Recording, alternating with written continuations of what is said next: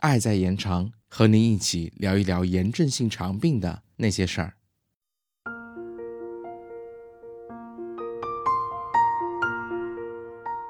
嗨，朋友们好，欢迎回到 CCCF 小广播。前面的节目我们介绍了很多关于 IBD 饮食方面的知识。今天我们要聊的话题是，是否可以避免一些可能有问题的食物？相信各位患者身边都有一群病友，大家会相互支持，一起分享心情和 IBD 治疗过程中的经验。也可能会有一些热心的病友告诉您，他吃了某类食物，病情会加重，因此他建议您也不要吃。那么，是不是您真的应该避免同一类食物呢？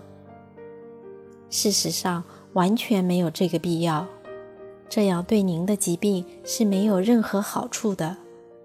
因为每个 IBD 患者的疾病类型、程度以及对食物的耐受情况是不一样的，适合别人的并不一定适合您。每一位患者都应该自己摸索。找到自己能吃和不能吃的食物。生活中的确有一些让大家都需要警惕的食物，比如牛奶。有一部分 IBD 患者喝牛奶容易诱发疾病，而有的人却不会有问题。那么，对于这类可能有问题的食物，患者朋友们该怎么办呢？首先，希望您不要过度限制自己的饮食。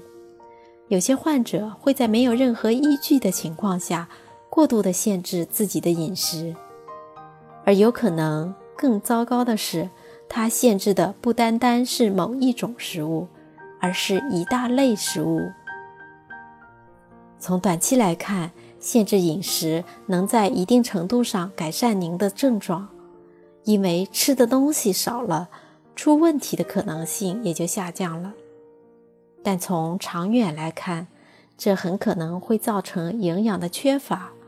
因此，只有在您非常确定是某个食物，比如通过记录饮食日记等方法发现了确实是这种食物引起了您身体不适，我们才会建议您进行适当的饮食限制。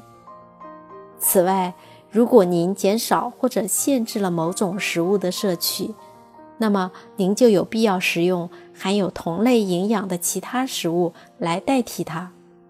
比如，如果您不喝牛奶，为了避免缺钙，您需要选择其他含钙丰富的食物，如豆奶来替代它。可能有些患者在疾病的发作期被迫限制了一些食物。当您的疾病症状得到控制、缓解，没有腹痛、腹胀等任何不适时，也可以慢慢放宽食物的选择范围。如果您没有肠道狭窄的情况，那么就更应该放心的正常饮食。最后来总结一下今天的内容：对于 IBD 患者来说，可能有问题的食物因人而异。如果您确定需要限制某种食物，那么您就需要用含有同类营养的其他食物来代替它。在疾病得到控制、缓解时，再慢慢调整您的饮食。好了，朋友们，今天关于食物的二三事就介绍到这里了，我们下期再见。本期主播小丫，供稿医生周云仙、阮佳音。编辑阿基。